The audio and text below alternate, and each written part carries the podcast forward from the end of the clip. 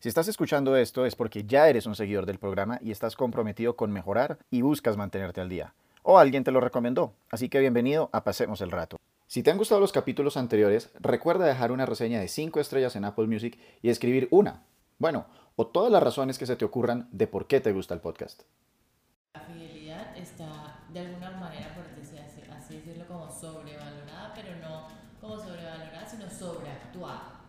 O sea, tipo, Es lo que yo es estaba están diciendo. que es como, te han vendido que es como que te sean infieles, o ser infiel es como, wow, ¿no? O sea, a veces la infidelidad hay que hablarla, ¿por qué? Y se puede mejorar 100%, o sea, sino que es que el tema con la infidelidad es que te da en el ego muy duro y el ego pues lo jode todo porque... Hola a todos y bienvenidos al episodio 41 de Pasemos el Rato. Mi invitada de hoy es la CEO de la casa Canallet Paolini. ¡Wow! Es una Instagramer muy reconocida Ay, ay, y es la mamá de Amelie Canallet Paolini. Está hablando nada más y nada menos que de mi esposa Andrea Fabiana Paolini. Y no van a querer decir un solo segundo de esta fenomenal entrevista o intercambio. Ya nos vemos. No saber de lo que la gente está hablando es incómodo, pero mucho peor es casarse con alguien y no tener la más mínima idea de quién es. Esto es Pasemos el Rato, un espacio en el que hablo sobre distintos temas para que te enteres de todo y nunca te quedes fuera de la conversación. Yo soy tu anfitrión André Canallet y hoy hablo con mi esposa, Andrea Fabiana. Bueno, y con eso le damos la bienvenida a My Wifey, mi esposa Andrea Paulini. ¿Cómo estás, amor? Bienvenida Pasemos el Rato. Gracias, mi amor, por fin me invitaste. Estaba muy emocionada de estar aquí. Para todos los que nos están oyendo, eh, desde hace rato venía diciéndole a Andy, ay, deberías invitarme a mi podcast, a tu podcast y poner- y pon- y ponernos a hablar, no sé qué, cosas chéveres. ¿Ya vieron cuál es la agenda oculta de Andrea acá? a nuestro podcast. no, verdad muy emocionada de estar aquí, me encanta este plan. Afortunadamente a, a Meli nos dejó hacerlo. Eh, ha sido un día duro, estamos haciendo Acerca el podcast. por compromiso. Sí. Ok. Eh, y bueno, nada, feliz de estar aquí, gracias por la invitación, Miguel. Bueno. Aunque, aunque sé que me invitaste como por un peor. Para los que no saben quién eres. es nada, pero bueno. Para los que no saben quién eres, quiero que nos cuentes quién es Andrea Fabiana Paolini. Bueno, Andrea Fabián es una persona espontánea, transparente, a veces sin filtro, detallista, eh, a quien le gusta la música, cantar, eh, y sé que de vez en cuando puedo tener un carácter de mierda, pero tengo buenas intenciones, soy una persona bien intencionada y bueno, también soy pana, yo creo que, que soy una tipa pana y, y bueno, soy venezolana, tengo 28 años y el resto eh, de cosas que, que podrían de alguna manera u otra definirme, la gente lo puede ver en mi LinkedIn, por ejemplo. Y Soy tengo- Scorpion. Y tengo ambiciones escondidas de ser Sí. la anfitriona Pasemos el Rato. Soy Scorpion. Ok. Bueno, Soy la esposa de Andy, la mamá este podcast de hoy va a ser un poco diferente porque no va a ser yo el que va a estar haciendo todas las preguntas. Hemos decidido muy democráticamente tener la posibilidad de que cada uno vaya a hacer preguntas y que va a ser realmente más un diálogo que una entrevista. Sin embargo, vamos a empezar con la primera pregunta, que es algo que todo el mundo quiere saber y nadie más que yo. Y es, cuando yo no estoy en la casa y tú estás sola, tú cierras la puerta del baño mientras lo estás usando. ¿What? Mientras- o sea que si tú estás con la casa totalmente sola, Ah, igualmente cierras la puerta del baño. obvio. claro. ¿Y por qué? ¿Para qué? Bueno, porque sí. o sea. De hecho, tuve una época que hasta apagaba la luz. ¿Y eso para qué? Entonces, Si alguien entraba que no viera nada. Pero, pero incluso, por ejemplo, si Amelie está dormida, cierro y todo, y lo que me da como ansiedad es si no la escucho, prendo la cámara del celular por si acaso. Pero sí, o sea, la cierro siempre. Qué Ok. pregunta tan rara. Pues era para hacer algo, Para romper el hielo. sí, más o menos. Era para sorprenderte, para que no, para que no supieras qué es lo que se viene. Era realmente ese el propósito, que sea una cosa impredecible. Ok. Pero ahora te voy a hacer a ti la palabra para que hagas tus primeras preguntas. Esta va a ser mi primera vez como entrevistado, supongo. Bueno, nada, a mí me parecía chévere estar aquí porque mm, eh, creo que hay muchas personas que, bueno, no muchas personas, pero recibimos preguntas constantemente en nuestro Instagram preguntándonos como sobre nosotros, nuestra relación, cómo nos va con esta nueva vida. Y creo que pues no todo el mundo sabe como las partes o los procesos de, de las personas, de las parejas, etcétera. Entonces yo quería empezar preguntándote un poco a ti, bueno, un poco sino preguntándote, ¿cómo te sientes eh, estando casado y, y si el matrimonio es como te lo imaginaste o, o pues no necesariamente tiene que ser el matrimonio porque hay gente que está casada pero tiene una vida en pareja y viven juntos y si has encontrado muchas diferencias entre tus expectativas versus la realidad. Yo me siento muy feliz casado y honestamente no he encontrado tantas diferencias con lo que me imaginaba. Yo siento que siendo una persona que ha ido mucho a psicólogo y todo el tema, sabía qué esperarme, como que yo nunca he idealizado las relaciones, por lo menos no desde el punto de vista de que, ahí sí como dicen, sea una pradera de ponis rosados y o sea, literalmente es de- yo me espero que vayan a haber problemas. Ok. Digamos que para mí lo que puede ser como sorprendente es cuáles son el tipo de problemas y son un- unos problemas demasiado locos y que yo digo como quién es esta persona con la que me casé que es como y lo digo en hipotético porque no es el caso contigo. Ah, yo sí dije a la O sea, es como si yo me hubiera encontrado con una persona que yo digo, ¿de dónde salió Ujú, ok. este problema o esta objeción? O no sé, que me regañe por ir y comerme unas fresas y un té o algo por el estilo, como que ese tipo de vainas, yo digo, ¿de dónde? Y eso pasó en la vida real. Pero luego ahí se me pasa a los cinco minutos porque me doy cuenta que es una bobada. Pero sí, básicamente la respuesta corta es, creo que es exactamente como me lo esperaba. Sí, esperaba, sí espero constantemente que vayan a haber retos y en parte yo considero que lo que es la diferencia entre una relación exitosa y una fracasada es que uno simplemente sigue intentándolo y obviamente todo dentro de un marco de sensatez. No se Sí, trata de que si uno tiene un matrimonio miserable, Exacto. pues no. Pero si uno encuentra en su día a diario, y, y cuando digo día a diario es, no sé, que con un nivel alto de frecuencia, sé que soy feliz con la otra persona y que la posibilidad de ser feliz está ahí, significa que hay que simplemente hacer un par de ajustes y esa relación puede volver a salir a, a la superficie. Sí, yo creo que como resumiendo también un poco tu, tu pregunta, tu respuesta se, se mm, resume un poco como al compromiso, a comprometerse con, con sacar adelante ese proyecto.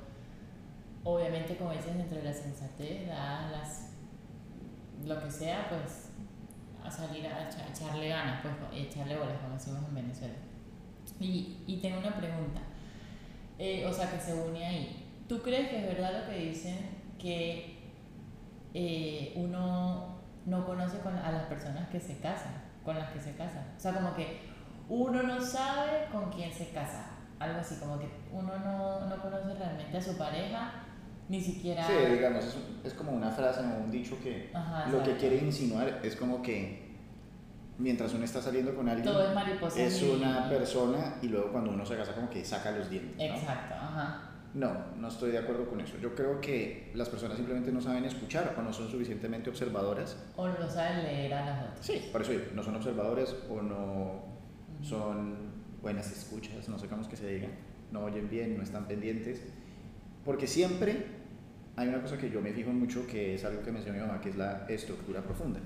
¿Y qué es la estructura profunda? Es como que a través de uno oír, por ejemplo, ciertas frases, a uno se le sale como esa agenda oculta, esas, esa identidad de la que hablan, sí, como esas, esas pistas sutiles que están ahí de lo que después muchas personas van y se sorprenden. Entonces, no, honestamente no, no, no me he llevado ninguna sorpresa como contigo, por lo menos definitivamente no una sorpresa así, deal breaker grande que yo diga, vuelvo y digo, como, ¿de dónde salió esto? Ok, me gusta. Y esto me lleva entonces a mí a preguntarte, ¿qué crees que está andando bien en nuestra relación? Creo que está andando muy bien la comunicación, la buena comunicación. Estamos aprendiendo a comunicarnos cada día más. Em, creo que hemos entendido cómo decirnos las cosas asertivamente y sobre todo cómo escucharnos o sentirnos escuchados. Y de ahí entonces se deriva que digamos que las discusiones sean, terminen con resultados positivos. Eh, me parece que estamos creciendo a pasos agigantados gracias a esta experiencia y que nos estamos volviendo más fuertes como relación, o sea, como pareja. Y ¿Esta experiencia es qué? Estar aquí en Abu Dhabi. Mudarnos. Mudarnos, habernos mudado a Abu Dhabi. Siento que nos está haciendo demasiado fuertes y que definitivamente como que valoramos cada cosa que, que nos pasa positiva juntos. Bueno, y cuando dices que la comunicación ha mejorado, significa que algo en la comunicación no funcionaba antes. ¿Qué sientes tú que no funcionaba en la comunicación antes? ¿Y cómo te afectaba eso? que lo que yo trataba de decirte lo tomabas por otra parte y viceversa. No nos oíamos o no nos entendíamos, no sabíamos cómo el otro oía y nos afectaba en que pues yo no podía expresar realmente mis emociones o mis sentimientos o mis frustraciones porque tú te las tomabas de otra manera. O sea, yo no estaba siendo clara con lo que me pasaba cuando tú actuabas de una u otra forma. Y ¿Tienes siento que de tu parte igual. Porque, por ejemplo, yo tenía una actitud de comunicación a veces o impulsiva, o sea, como que decía cosas que no tenía que decir en ese momento por mis sentimientos, eso te hería a ti y pues tú después no como que no te- terminabas de expresar cómo te habías sentido por esa razón o por esa impulsividad o era pasivo-agresiva eh, que tampoco funcionaba, entonces nada. ¿Recuerdas algún ejemplo de, de cómo era esa comunicación antes? Por ejemplo, mm, voy a hablar como algo súper básico para que sea fácil de explicar. Básico, ejemplo bobo, pues. Recién mudados, cuando empezamos a convivir, que by the way, nosotros nos mudamos sin casarnos. eh, y Cuando nos mudamos, eh, por si acaso, para que no haya Así cuando nos confusiones, en mudamos Bogotá. a, en Bogotá a vivir juntos, pues porque yo vivía en mi apartamento, o sea, en un apartamento con mi hermana y tal, y Andy en su apartamento. Cuando nos mudamos juntos, además que empezó la pandemia, nosotros teníamos como una dinámica de relación de vernos en las noches, salir a comer, no sé qué tal. Pero ya cuando empezó la pandemia, empezó la convivencia dura y pura, y bueno, eso fue la, la, mejor prueba de, de convivencia para nosotros del mundo. Y Andy, yo soy una persona muy ordenada. eh, y Andy pues tiene, tenía formas de ser, tipo que no baja la tapa de la poseta del inodoro, pues para la gente que no, que no dice poseta. Eh, o que cuando va a la cocina y se hace un sándwich, o se hacía un sándwich, eh, se hace el sándwich y deja todas las migas del pan regadas por toda la por todo el mesón de la cocina y se va y ni, ni enterado de las migas pues. Y eso a mí o sea yo podía decir al principio como oye será que puedes bajar la tapa del inodoro porfa será que puedes recoger las migas pero en pandemia mijito que uno le tocaba limpiar cocinar y o sea todo uno que hoy a mí no me tocó tanto ni siquiera porque mi mamá me ayudó muchísimo y después pudo empezar a ir la persona que nos ayudaba, pues, pero bueno, o sea, X, ya la tercera vez de yo ver las migas en la cocina y, y la tapa abierta era como que, te lo dije mil veces, se lo he dicho 20 veces que esto lo odio, no sé qué, y en verdad tengo que confesar que, o sea, era- la vaina era demasiado exagerada La reacción. la reacción era muy exagerada versus la estupidez que era. Lo cual yo hubiese podido ser, o sea, es que la, la manera de comunicarlo, para que, para, que, para que entiendan el takeaway, es, o sea, no es tipo, no dejes las migas tiradas, qué fastidio, no sé qué, que sea todo sucio, porque probablemente al otro no le importa tener la casa sucia o la cocina sucia o las migas tiradas. La manera de comunicarlo ahí es, oye, dejaste las migas tiradas por tercera vez, o mi vida, no me gusta que dejes las migas tiradas, o procura no dejar las migas tiradas porque yo paso toda la mañana o toda la tarde, o yo paso mucho tiempo limpiando la cocina y me parece que de tu, desde de tu parte no es comprensivo o empático, considerado. dejar nuevamente la cocina sucia y que literal no te importe todo el trabajo que yo hice para dejarla perfecta. Entonces, puede ser más considerado y ayudarme a mantenerla limpia, por favor, que esa es la razón por la que te pido que recoges las migas, no porque soy una ladilla, sino porque me da rabia que no seas considerado cuando pasé todo el día limpiando la cocina. Entonces esa es la forma como la otra persona dice, ah, ok, entiendo, es que es eso, no es que la otra es un fastidio que tiene TOC y me pide dejar todo perfecto, sino que es que, claro, pasó todo el día limpiando. Eso los hombres a veces no lo ven. O las, las personas que son relajadas no lo ven, no les importa ni idea. Andan en las nubes. Entonces, bueno, ese es un ejemplo. Me, me, extendí, pero yo soy así, pues. Más que eso, acá estoy viendo como las ondas de, de, la grabación y se nota que subes el tono de voz solamente de pensar en el tema. eh, ahora te voy a hacer el turno para que hagas tu, tu pregunta. Entonces, yo, yo ya te dije em, que una de las cosas que me has enseñado, que ha sido la comunicación asertiva. En nuestra relación he aprendido a comunicarme mucho mejor. Gracias, pequeños saltamontes. Eh, gracias. Así como a pedir disculpas, también me has enseñado. Gracias, mi vida, porque creo que todo el mundo iba. Me encanta porque y ahora que sabemos pedir perdón, creo que como adultos vamos a poder pedir perdón y disculpas a Mili cuando nos equivoquemos con ella y ella va a crecer con esa... Eh, con ese ejemplo. Sí, con ese ejemplo, con esa forma de, de ser, pues que me parece tan bonita y, y ese buen hábito. Entonces va mi pregunta. ¿Qué crees tú que has aprendido de mí? Uf, ¿O qué crees que te enseño yo a ti, así como tú me enseñaste a pedir disculpas y no, a hay varias cosas, quiero, hay varias cosas, pero quiero como intentar escoger una valiosa. Es chistoso que aunque parezca una bobada, el tema del orden y de la consideración que tú estás tocando ahorita es relevante. Me parece que era algo en lo que yo tenía que trabajar.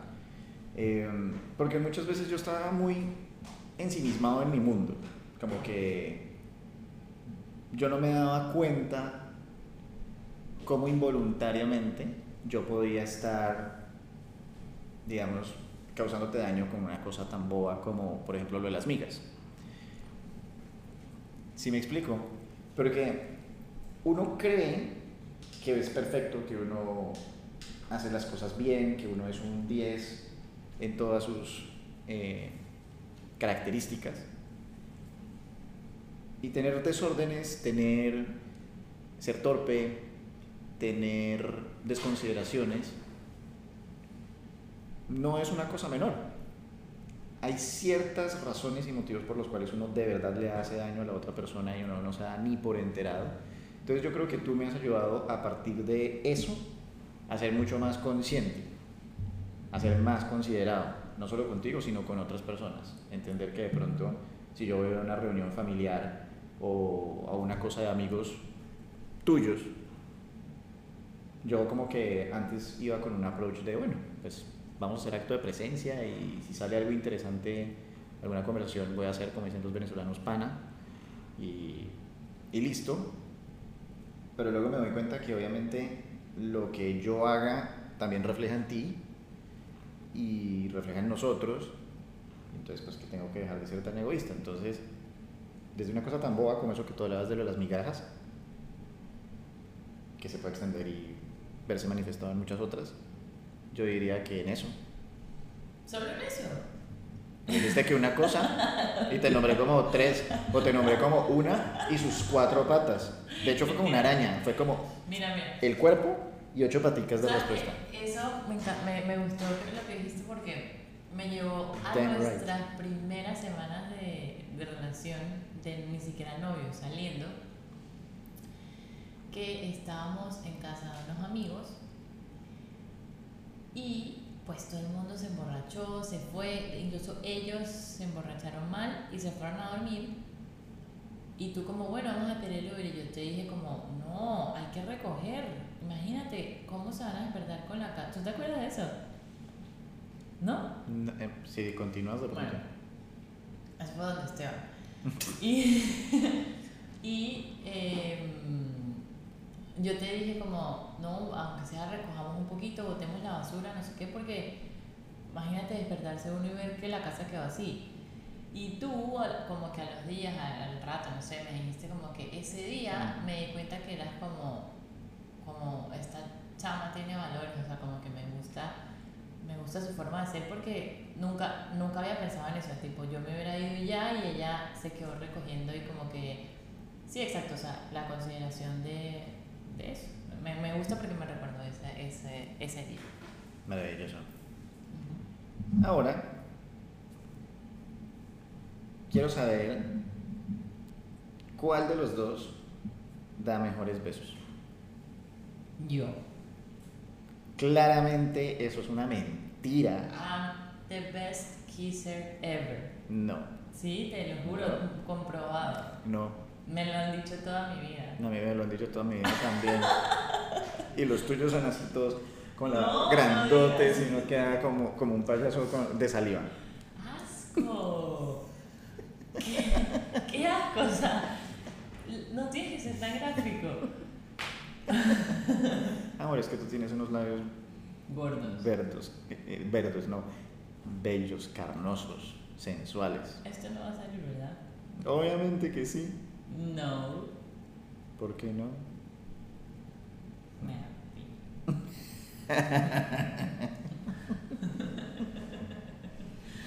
¿Qué es No. tu... ¿Qué ha sido lo favorito para ti? Lo que más te ha gustado de estar casada. Yo creo que sentirme tan estable, o sea, pues sí, la estabilidad. eh, y como que tener un amigo, pues amigo, partner, una persona que esté siempre ahí para ti. Como que, ¿cómo es que dicen? Ride, ride or die. Sí, como que siento que mm, Tener a alguien incondicional. tener a alguien incondicionalmente a tu lado o que tú sientas que es de esa manera, como que te llena de confianza en ti mismo para, para seguir adelante. Tipo, como que, sí, de no decaer. Yo creo que eso me encanta de estar casada. Buena respuesta. Buenísima. ¿Y a ti? Eso a mí también me encanta. Es principalmente la razón por la que me caso. Ok. O sea, como que yo toda mi vida, por ejemplo, salía a rumbear para conocer a una mujer con la que eventualmente me iba a casar y con la que no iba a necesitar ir de rumba. Es una cosa muy chistosa.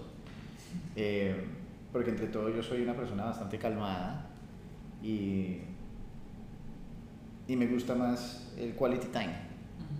Entonces, eso también es otra cosa que yo creo que me gusta mucho. Y quality time, por ejemplo, para mí puede ser una cosa tan sencilla como arruncharnos en cucharita.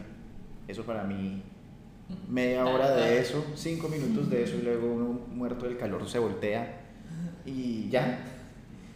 Eso me recarga la batería 100%. Entonces, Sí. una de las cosas. eh, y bueno, todos los días básicamente al lado tuyo cuando te logro sacar una carcajada como la de ahorita, eso para mí lo vale 100%.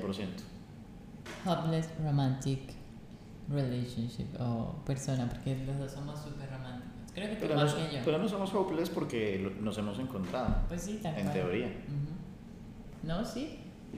Em, yo te iba a hacer una pregunta justamente de eso, de, de qué es tu cosa favorita. Ah, no, que ah, ya me acordé.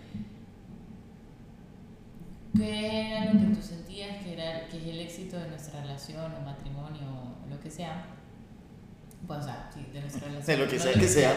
no, no, de nuestra relación. Eh, y yo te voy a decir con esa. con- bueno, no, dime tú. ¿Cuál es el éxito de nuestra relación? O sea, como por qué la hace exitosa. Sí, o sea, porque sigue, seguimos juntos, ¿Qué, qué, qué hace que sigamos y sigamos? Amor Yo ya tengo la verdadero. respuesta. Ah. Lo que tú dijiste ahorita.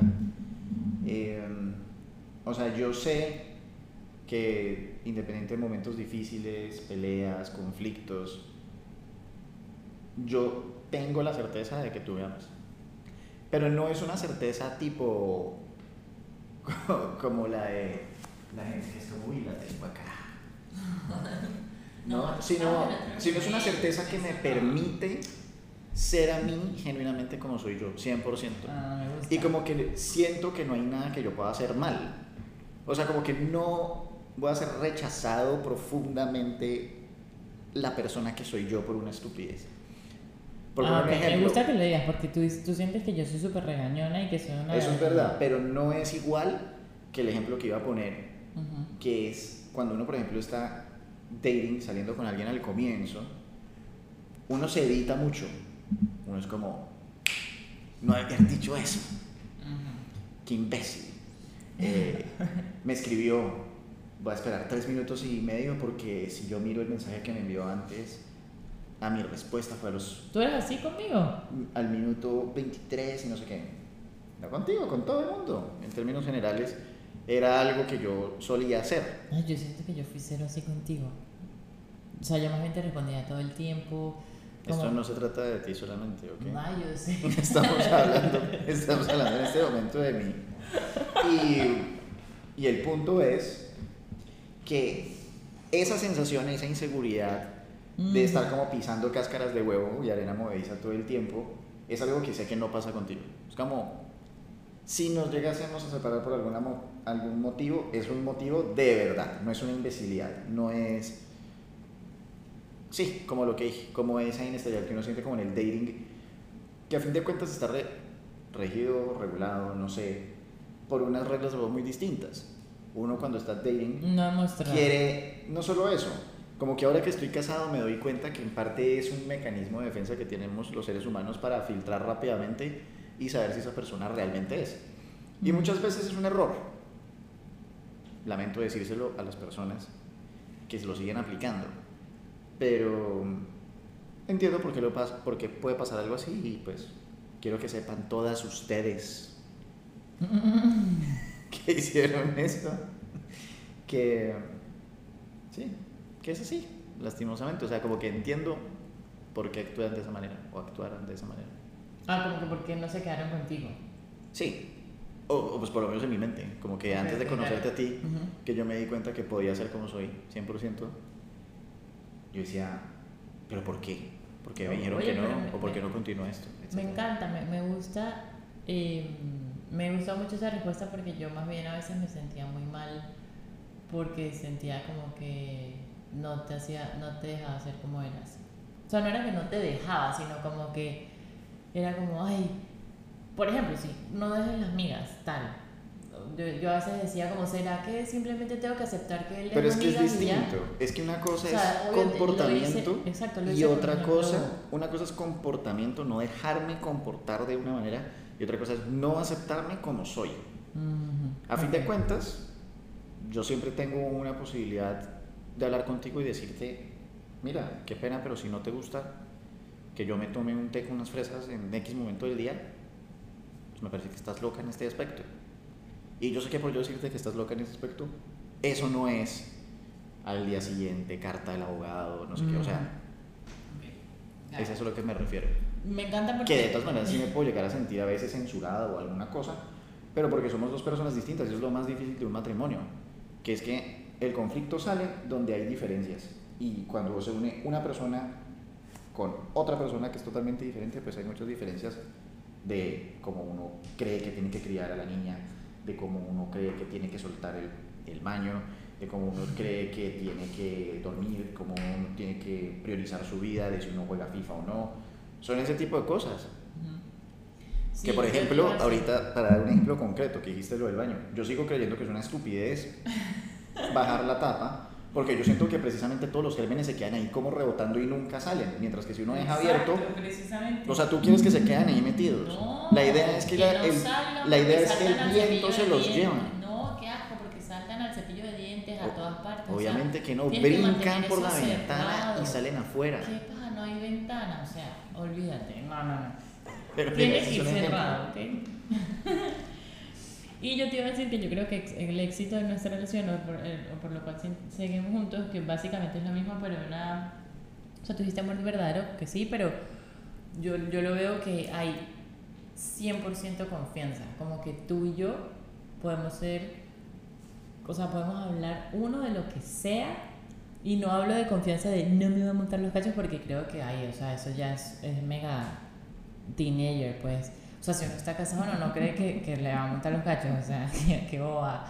Em, sino, sino de que podemos hablar literalmente de todo. O sea, de cualquier cosa, eh, hacer lo que sea, como que a veces hasta da asco, pues, porque literal, no se imaginen peor, la vaina es peor todavía, o sea, a veces hay, hay situaciones ya con bebé y todo que uno necesita hacer vainas que uno dice, "Es- es- yo nunca imaginé que iba a estar haciendo esta asquerosidad con otra persona. O sea, o por ejemplo en el momento del posparto, los esposos ven a las mujeres tan vulnerables, uno, por ejemplo yo que estoy amamantando todavía, cuando uno sale de, de ese, en ese posparto y le toca extraerse y los esposos lo ven a uno de la manera menos sexy del mundo, eh, ahí con los pezones rotos y, y tipo extrayéndose y después con la herida de la cesárea, este miércoles, o sea, y, y que tú te sientas cómodo o- y viéndome y yo cómoda está, que estando ahí contigo y que no, impar- no importa y no pase nada, creo que, wow, eso es impressive porque yo creo que no todo el mundo puede tener relaciones así tan 100% confianza, ¿no? De acuerdo. O sea, creo que eso es un gran, un gran punto de nuestra relación. Y tocando ese tema que dijiste, porque lo tocaste ahí muy tangencialmente, que es el tema de, de la fidelidad, eh, creo que ese es otro de los puntos muy fuertes que nosotros tenemos. Nosotros desde el comienzo hemos tenido una confianza absoluta y total en el otro Sí. y, y por, precisamente porque lo vemos así, como una niñada, como una cosa de adolescencia, que yo tengo la teoría de que es una cosa que viene precisamente de las telenovelas. Yo siento No, que yo siento que las películas, las telenovelas, vuelvo y repito, le enseñan a las personas que es lo peor que me puede haber pasado y que el despecho y voy a llorar toda la noche y no sé qué. Y ahí y estando uno casado, por lo menos, estando yo casado, me doy cuenta que hay otro tipo de cosas mucho más dolorosas Totalmente de acuerdo. que lo que puede ser eso. O sea, ranking de las 10 cosas más dolorosas, yo me imagino que, que le pongan los ojos, uno está por ahí ya de 8, Sí, 7. Pues, Está abajo, está abajo, ¿sabes qué? Yo, no entra en el top 5. Yo oí un podcast de Se Regalan Dudas, que por cierto les, les, les recomiendo ese podcast también, eh, que hablan de la infidelidad. Y ellas lo, la veían como que la fidelidad está de alguna manera, por decir así, así decirlo, como sobrevalorada, pero no como sobrevalorada, sino sobreactuada. O sea, tipo, Es lo que ¿qué yo estaba tú estás diciendo. diciendo? Que es como, te han vendido que es como que te sean infieles o ser infieles, es como, wow, ¿no? O sea, a veces la infidelidad hay que hablarla, ¿por qué?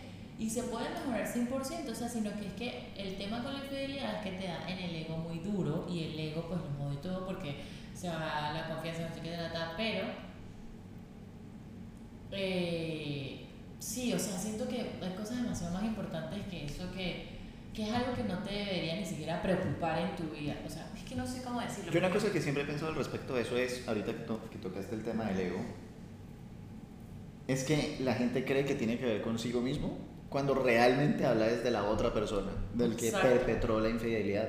Exacto. Entonces, si exacto. uno lo mira de esa manera, se vuelve tanto más fácil superar una infidelidad.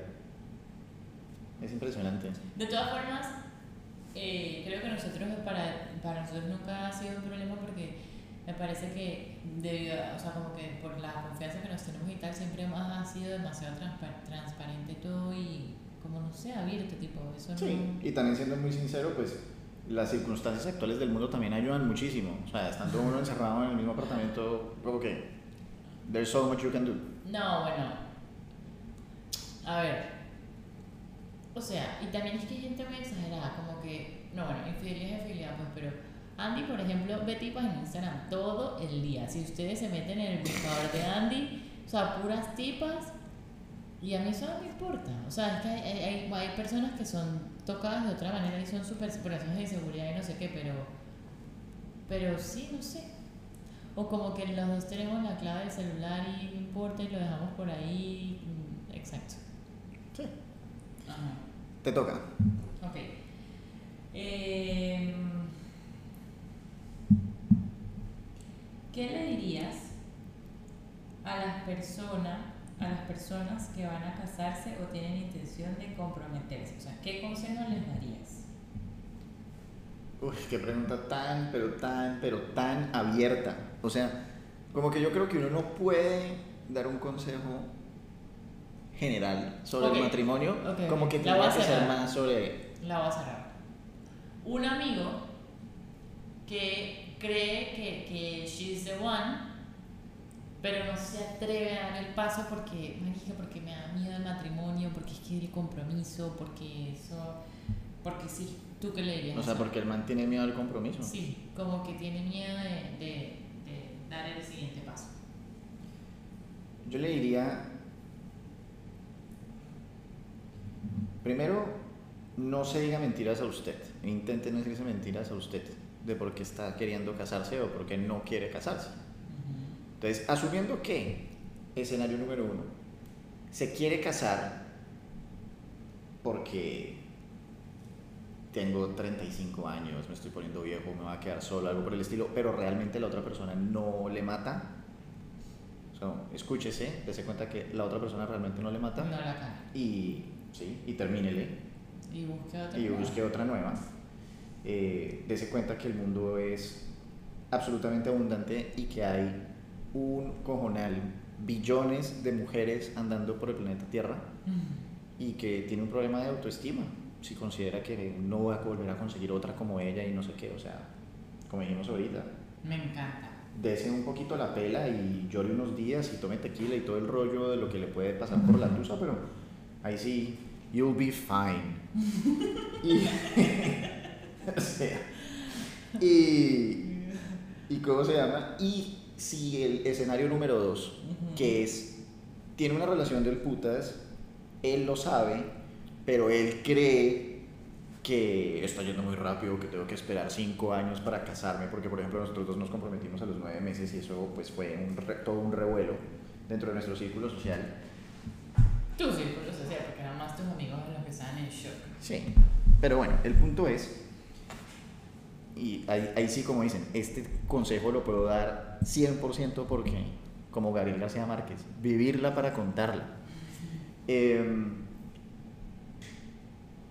a mí me parece ridículo que la gente crea que uno necesita más tiempo para conocer a una persona. Uno nunca termina de conocer a una persona. O sea, nosotros llevamos tres años metidos en la misma casa, hablando de las mismas cosas todo el tiempo y podemos tener un podcast de yo no sé cuánto tiempo llevamos acá dando hora, eh, en el cual salen preguntas y respuestas interesantes. Entonces, uno nunca va a terminar de conocer a otra persona, empezando porque los seres humanos cambiamos y de pronto la posición que tenía con respecto a X tema hace tres años ahora cambió y su posición con respecto a ese tema también cambió. Entonces, siempre va a existir, por ejemplo, para esa persona que no se atreve a dar el paso, esa excusa que está esperando subconscientemente que es, ajá, finalmente dijo o hizo esa cosa que me dio como el florero Llorente para irme y no pedir la mano. Pero eso simplemente es el miedo de esa persona por no querer comprometerse y por sentir que de pronto se está perdiendo de otras oportunidades o de otras cosas en la vida. En el caso de los hombres, comerse otras viejas más buenas o, o simplemente le hace falta y extraña el thrill of the hunt, ¿no? Como la emoción de cazar algo nuevo, de Coquetear, todo ese rollo. Pero Que yo creo que eso es quemando etapa y, y no solo quemando etapa, sino también, o sea, definitivamente no están casados porque estar casado es encontrar la forma de coquetear todos los días a la misma persona y reenamorar a la misma persona hasta la muerte. Sí, tampoco hay que ser como Adam Sandler, no todos los días, en cada momento. No, Ay, bueno, o sea, pero, pero, Sí, obvio, sí. Obviamente- obviamente- O sea, mantener eso no, todos los días es, todos los días es imposible, eso no ha sido Bueno, logrado bueno. jamás por nadie, pero ni lo será. Pero el punto es que mientras exista el compromiso, que creo que esa es la palabra más importante y que muchas veces en el matrimonio se olvida, lo más importante, en mi opinión, es el compromiso. Solamente teniendo compromiso es que uno es capaz de pasar por las dificultades.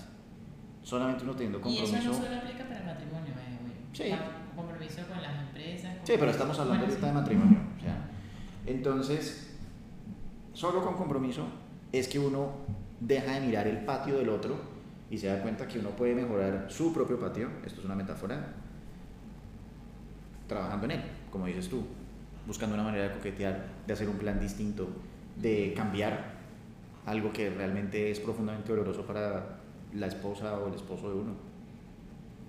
Entonces, Me creo que respuesta. Tu turno. Ve- veo que voy ahí sacando 20. eh, excelente 20 sobre 10 20. parejito en, las- en las respuestas. Mm. Y, to- y qué risa porque siempre te he dicho, me encantó, me encantó, que cambiar el adjetivo. Eh, vimos una película que se llama Los Puentes de Madison. ¿Qué fue tan impactante para ti de esa película? Para los que no saben, se llama en inglés The Bridges of Madison County con Clint Eastwood y Meryl Streep. Espectacular esa película. Uf. eh, que la mujer. ¿Cómo se llama la vieja? La actriz. Meryl Streep. Ah, exacto. Y en la nada película más y nada menos. Y además lo había dicho hace dos segundos, gracias por escuchar. Es que me fijé, fue en Clint Eastwood. Ajá. No, pero ajá, que Meryl Streep decide su matrimonio y, sus, y a sus hijos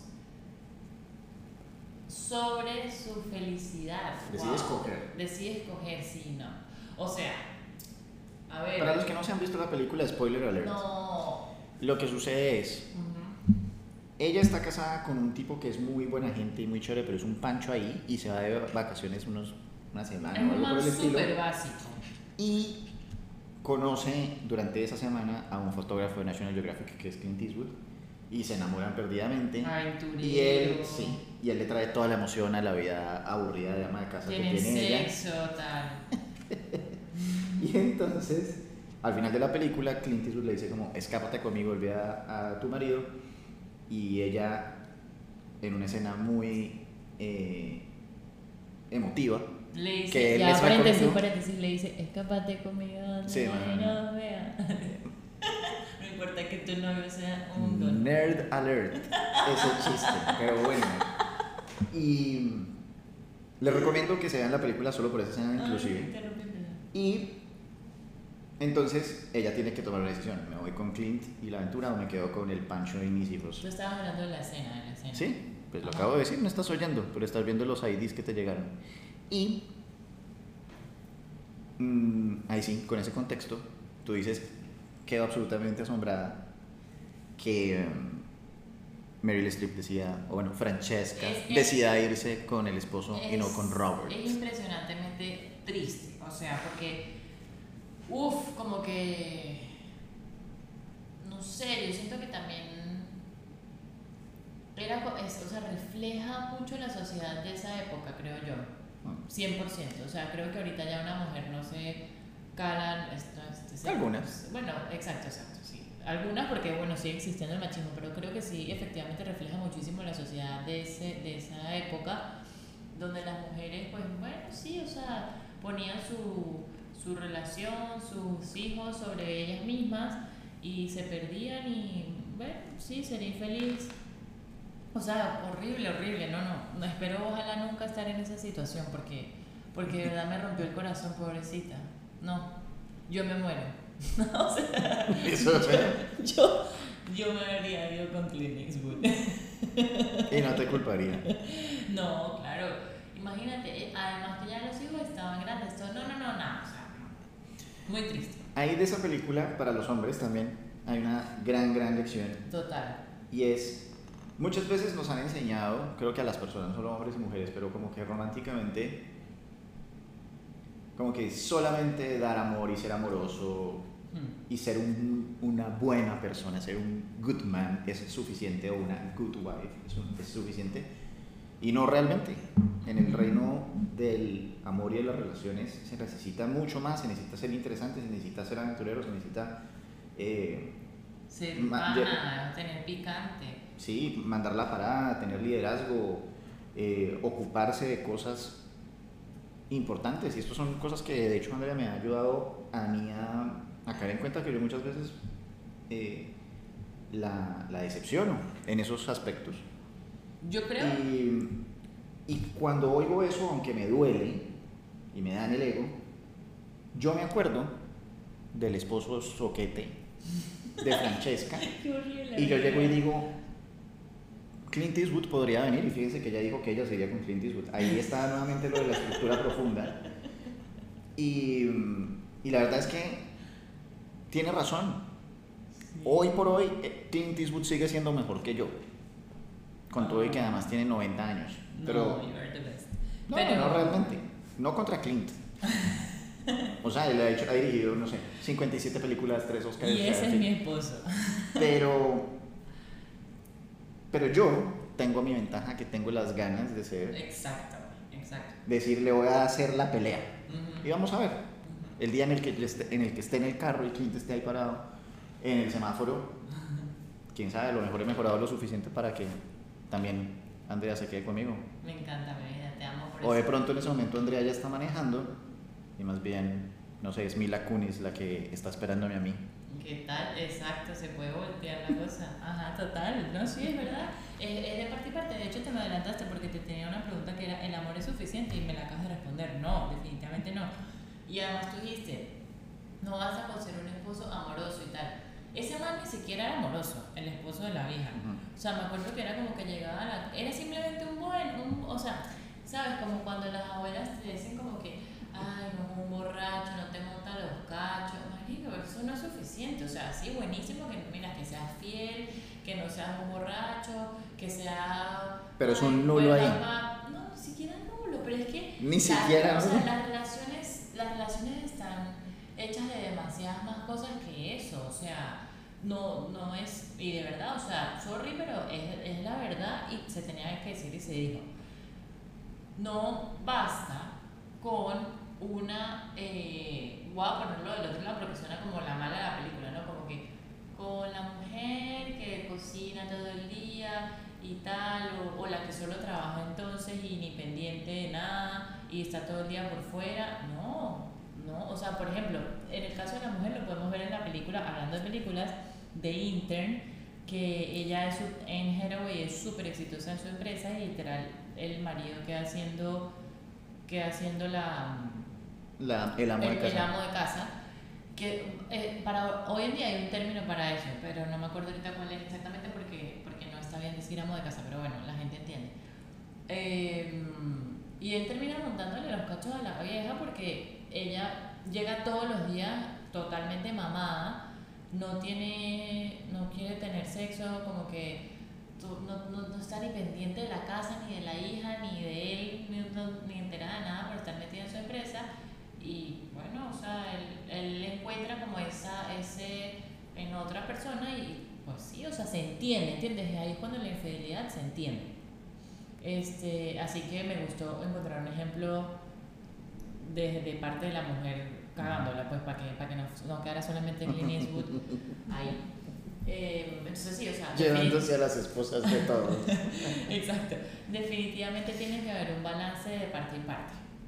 100%. Así como, por ejemplo, by the way, yo a veces me he sentido mala esposa por estar 100% inclinada a Meli, que eso nos pasa mucho con la maternidad. Algunas mamás, este, que es algo que ni siquiera Andy me lo ha dicho, pero así como él se da cuenta que, que a veces se puede ref- verse reflejado en, en el esposo bueno de, de Francesca, Oh. o sea, no, que bueno, no verse reflejado, pero que te acuerdas de él. eh, que puedo tener actitudes en momentos bueno, sí, sí, sí. muy selectos. Ok, ya. Ajá, eh, yo me puedo ver también no como esta, como en Heroin en The Intern, pero sí como demasiado enfocada en la maternidad y no sé qué, y, y perdiendo, o sea, a veces me rompe el corazón que Andy cene solo, por ejemplo, porque yo estoy haciendo X o Y de Amelie, es como que, berro, yo debería estar ahí abajo con él cenando, como, y no, y no es que debería porque hay, sino quiero estar ahí acompañándolo como antes y hablando y del día y no sé qué. Entonces, Sí, todo es un balance, o sea, parte y parte.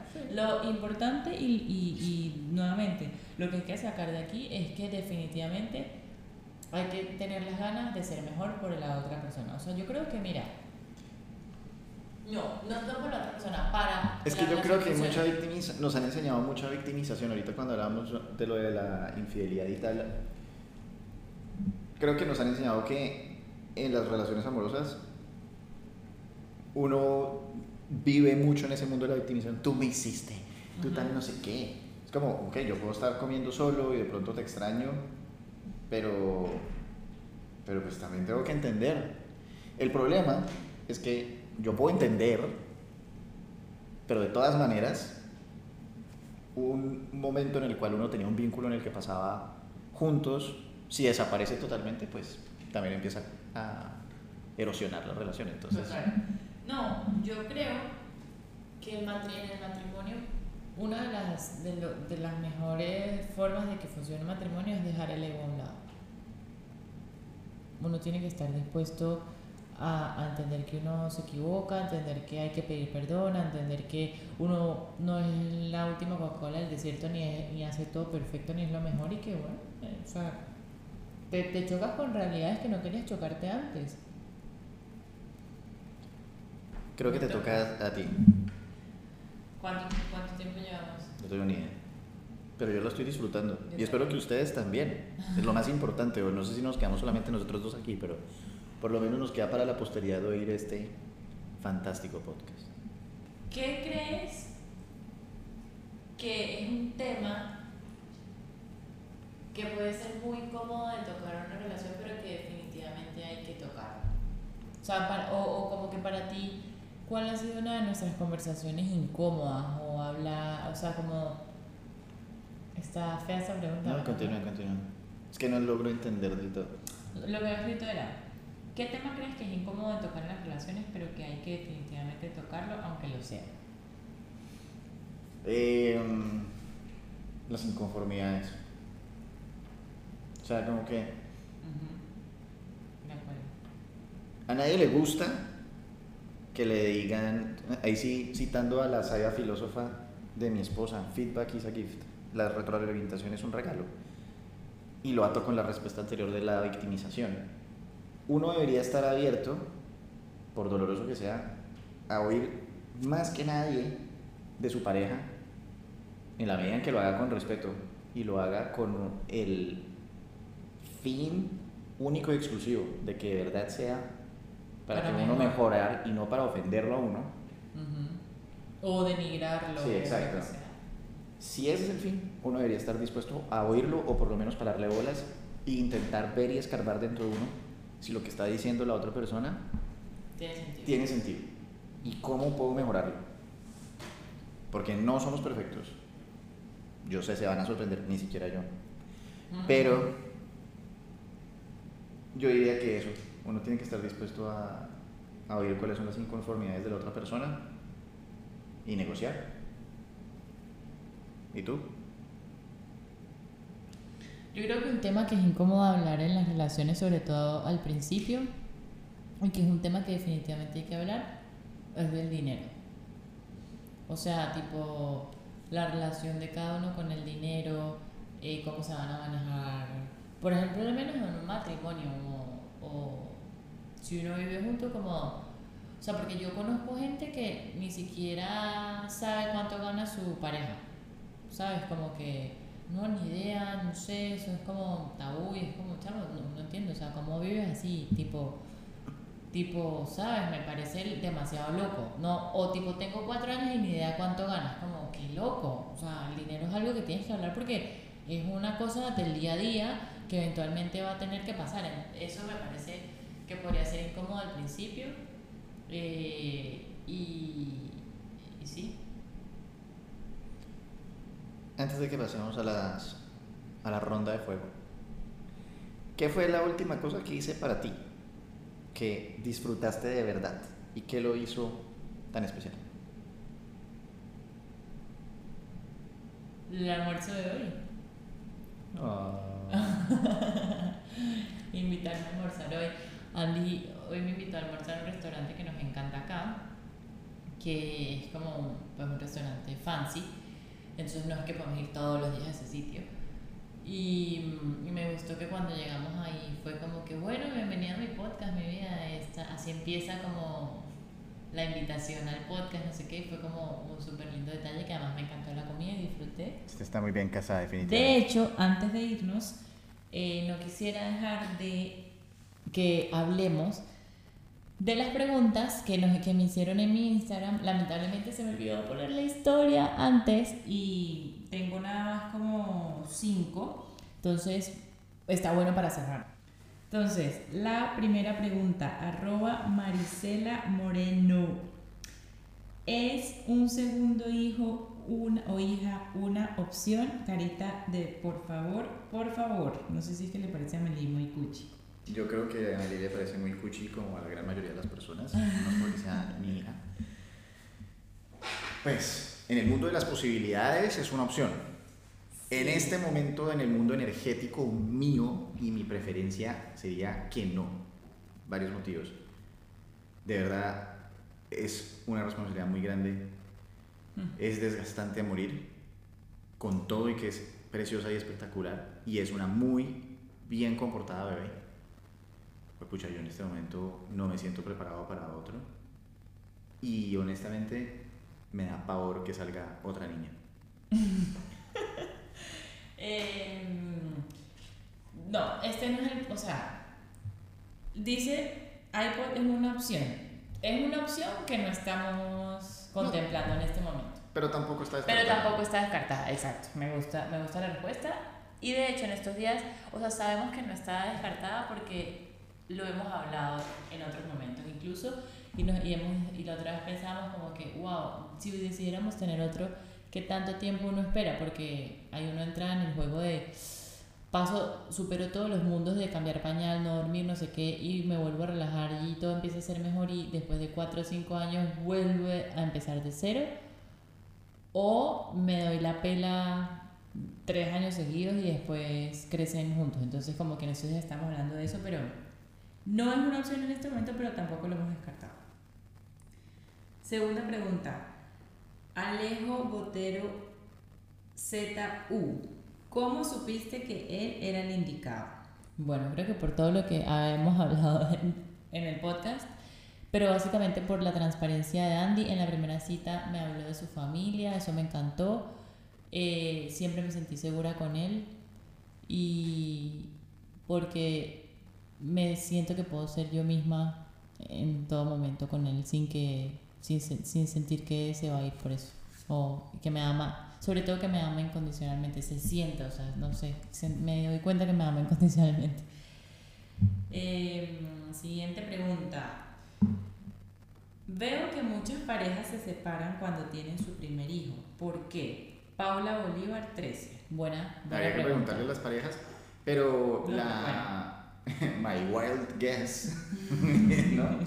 Lo que me puedo imaginar es porque un hijo, como dijimos, las, las diferencias crean eh, el conflicto y cuando se pone una tercera persona que no puede hablar, que no puede valerse por sí misma y que tiene además de entrada un vínculo mucho más fuerte con uno de los miembros de la familia ya existente, es decir, con la mamá, eh, pues cambia toda la dinámica de la relación y empieza a crear ciertas situaciones en las cuales pues nada vuelve a ser como era. Entonces yo me imagino que las personas que no saben hablar y comunicarse y o no saben entender ciertas cosas o no saben hablarlas o no saben pedir ciertas cosas, pues empiezan a crear peleas muy muy fuertes y yo me puedo imaginar desde la perspectiva del hombre llegar y decir, pues puta, ¿yo en qué me metí? ¿Qué es esta vaina?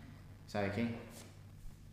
Yo les mando un cheque, sí, yo, yo les mando un cheque y, Yo creo que para resumir, para resumir un poco la, la respuesta de Andy, eh, y voy a empezar diciendo que una vez Andy oyó un podcast que decía que un, después de un hijo, el matrimonio, lo que queda del matrimonio son las cenizas. O sea, literal, que es como una bomba atómica que llega a la, a la relación y, y lo que queda de tu relación son las cenizas. Y que tú verás qué haces con las cenizas. Yo creo que esa metáfora es excelente para describir literalmente lo que pasa en un matrimonio, en una relación después de un bebé.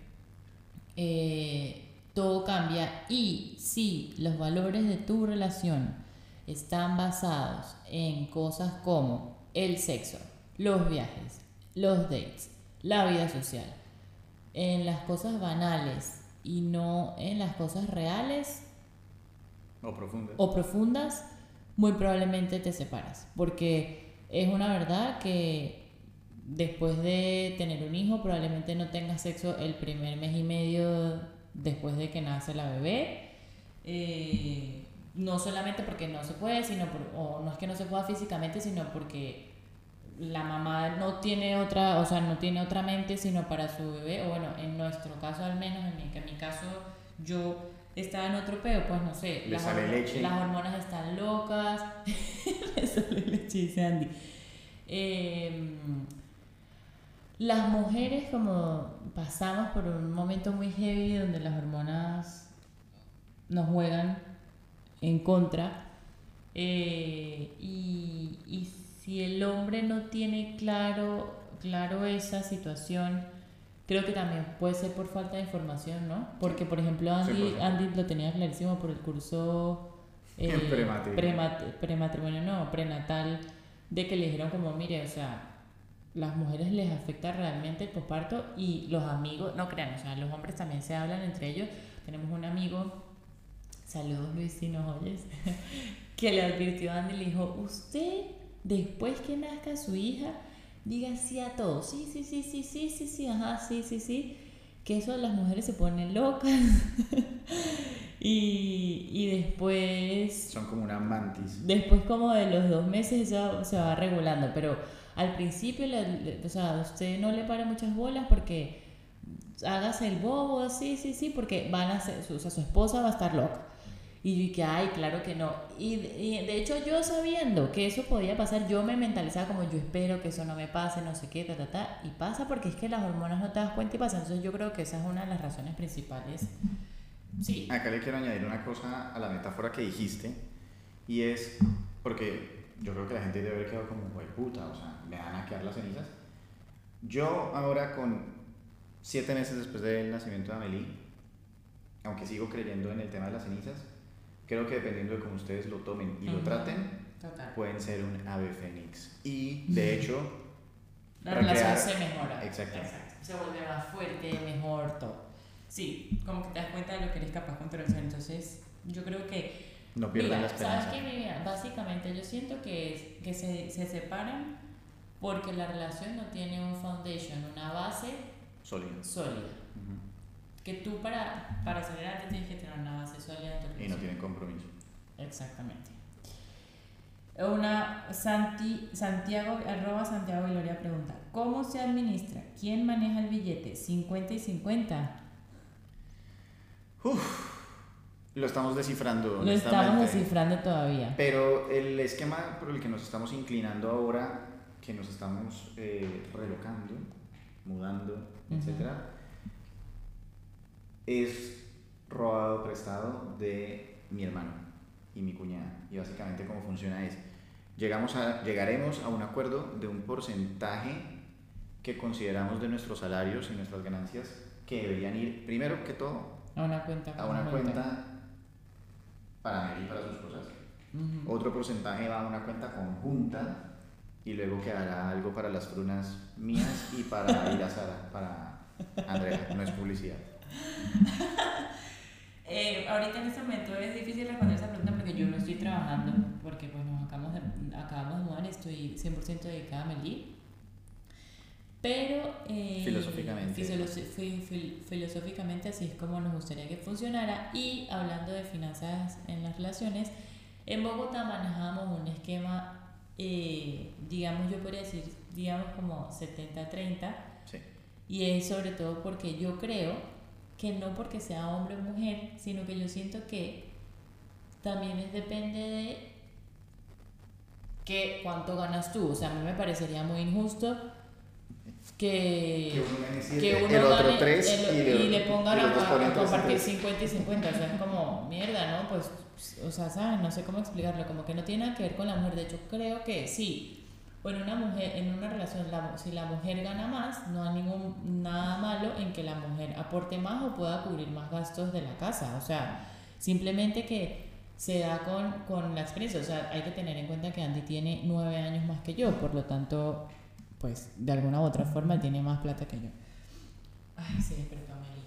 Bueno, entonces ahora vamos a pasar a una sección en la cual, como en esos juegos de, Estados, de los Estados Unidos, eh, que cuando hay, se llama de Newlywed Game, ¿no? Entonces llegan y les preguntan a las parejas que preguntas muy básicas. Amor, está sonando tan papá porque eso es 100% un trend de Reels y de TikTok. Discúlpeme, señora Milenia, soy papá, si no se ha dado cuenta. Pero sigue, explicando para los que no son millennial y no. Exacto, exacto. Yo me encargo de ustedes. Andrea se encarga de todos los Gen Z y tal. Eh, entonces, vamos a hacernos unas preguntas. Vamos a ver quién acierta más. La idea es que vamos a hacer cinco, pero si seguimos empatados, tendremos que continuar hasta que alguien gane.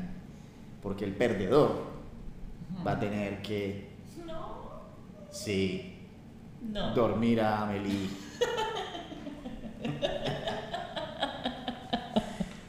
que es muy difícil de dormir, porque que- resulta que hay que contexto. mambo eh, y la niña ya pesa como 13 kilos. Tampoco, como siete y pico. Es un, o sea, literalmente es un bulto de papa pastusa. Eh, y no con el cual uno baila durante al menos media hora para que se duerma. Pero y a veces uno no lo logra y vuelve y se despierta y, y uno tiene que sacarlo. Porque me da mucho miedo perder esta apuesta, de verdad. O este juego. Eh, ¿Cuánto tiempo dormirá mi like? Hasta que se duerma. Ah, pero ¿por cuántos días? Una semana. No, mi vida, no, eso no, No, no, hay no. espalda que aguante. No, no, no. Do- O sea, un día entero. El fin de semana. El fin de semana. Jueves, viernes, sábado y domingo. No, ¿eh? No, viernes, sábado y viernes y sábado. Viernes y sábado. sábado. Y. Bueno, comienzas tú. Tan, tan, tan. Ah, te, te- ah, bueno, ajá. Ok. ¿Cuándo o qué día nos hicimos novios? 23 de marzo del 2019. Me juré que no te lo ibas a saber. Estudiaste, sabías que te iba a preguntar eso. 11.52 de la noche. ¡Ey! 1-0 para mí. Ujú. ¿Cuál fue la primera película que vimos juntos? Eh, la del boxeador en tu casa, en tu apartamento soltero. Pasa es que no sé cómo se llama, pero creo que es Creed. Creed 2. Creed Correcto, 2. le pegaste muy bien. Ah, me acuerdo perfecto ese día. Em, ¿Cuánto calzo?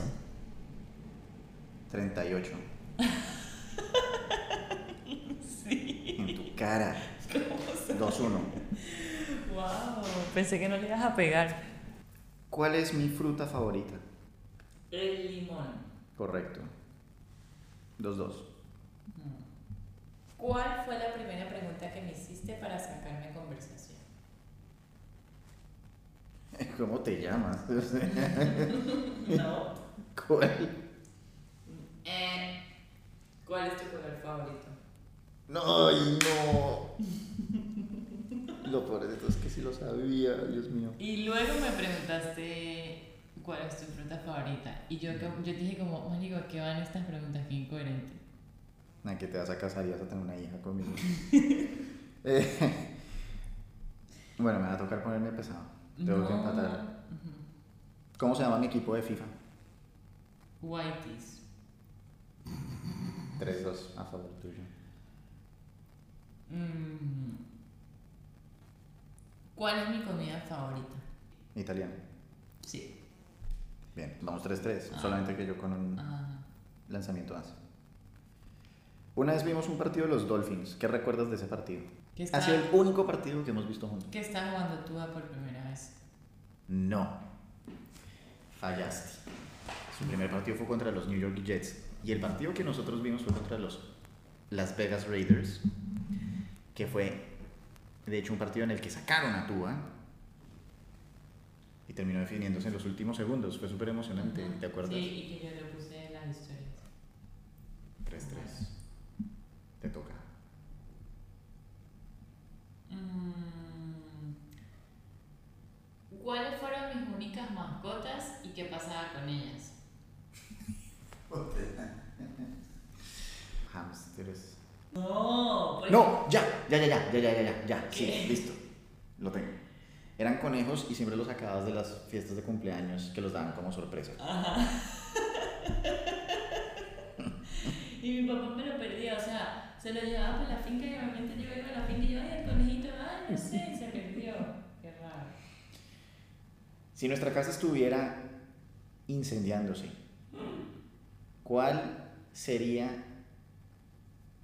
algo que cogería antes de salir de la casa? ¿Tú? Uy, qué buena pregunta. O sea, obviamente no contamos a Amelie. O a Amelie. ¿Sería Amelie? Yo pensé que te iba a engañar con esa. No. Acertaste. Igual. 4-4. Ay, imagínate que es cualquiera, obviamente. Te toca.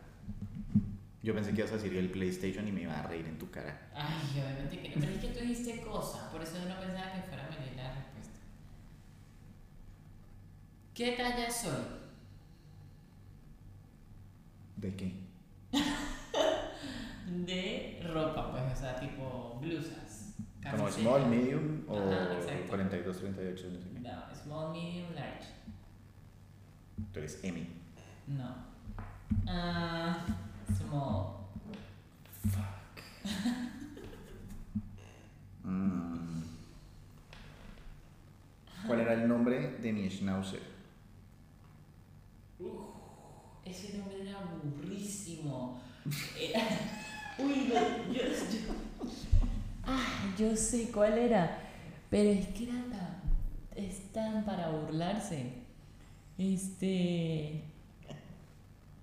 Ay, no me lo sé, pero sé que. O sea, yo sé que es malísimo. O sea, que me burlé en ese momento. Dilo, por favor, como Terry, algo así.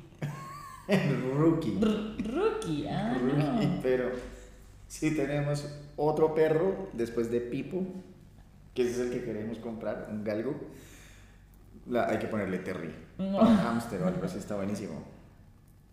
Amor mío, ¿Ya se acabó? no, seguimos empatados y acabo de perder el... Tú empezabas, ¿no? O sea que sí. Perdiste la talla y yo también perdí la del perro. Entonces te toca a ti. Aniversario de compromiso. ¿De compromiso? Ah, bueno, la fecha. Sí, sí, sí, sí, sí, ya, de pedida de mano. Sí.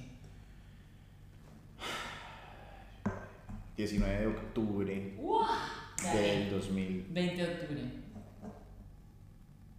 Mm. Gané. ¿Fue el 20? Lo tenemos, de hecho lo tengo en el anillo de compromiso. Maldita sea. Te toca dormir a Meli. Sábado No. y domingo. No, porque tú puedes, tú puedes fallar la que viene. Puedes fallar la que viene. No, Claro que sí. ya se acabó, se acabó. Bueno, gracias por estar aquí. Epa, esto no. Epa, quieta. Quieta, Viura.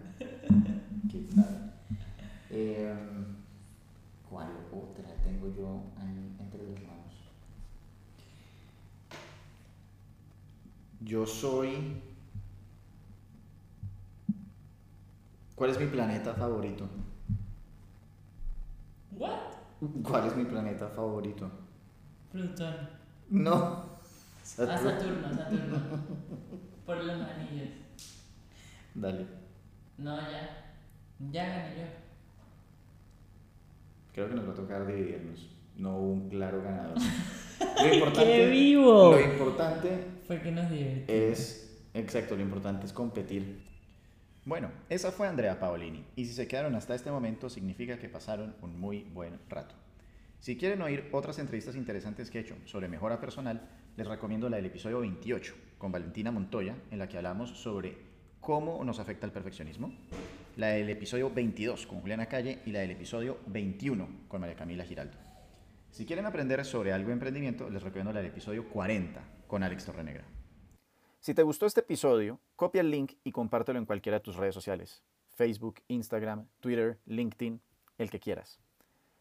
Sigue el podcast o suscríbete, solamente debes hacer clic en donde dice follow o seguir y ojalá puedas dejar una reseña de 5 estrellas en Apple Music para que más personas puedan encontrarnos. Sígueme y mencióname en cualquiera de las redes sociales, arroba André con la lección principal del episodio de hoy para ti. ¡Nos pillamos! Gracias por pasar el mejor de los ratos conmigo. Puedes encontrarme en Instagram, arroba André y seguir el programa por Spotify, Anchor y Apple Music. Nos vemos.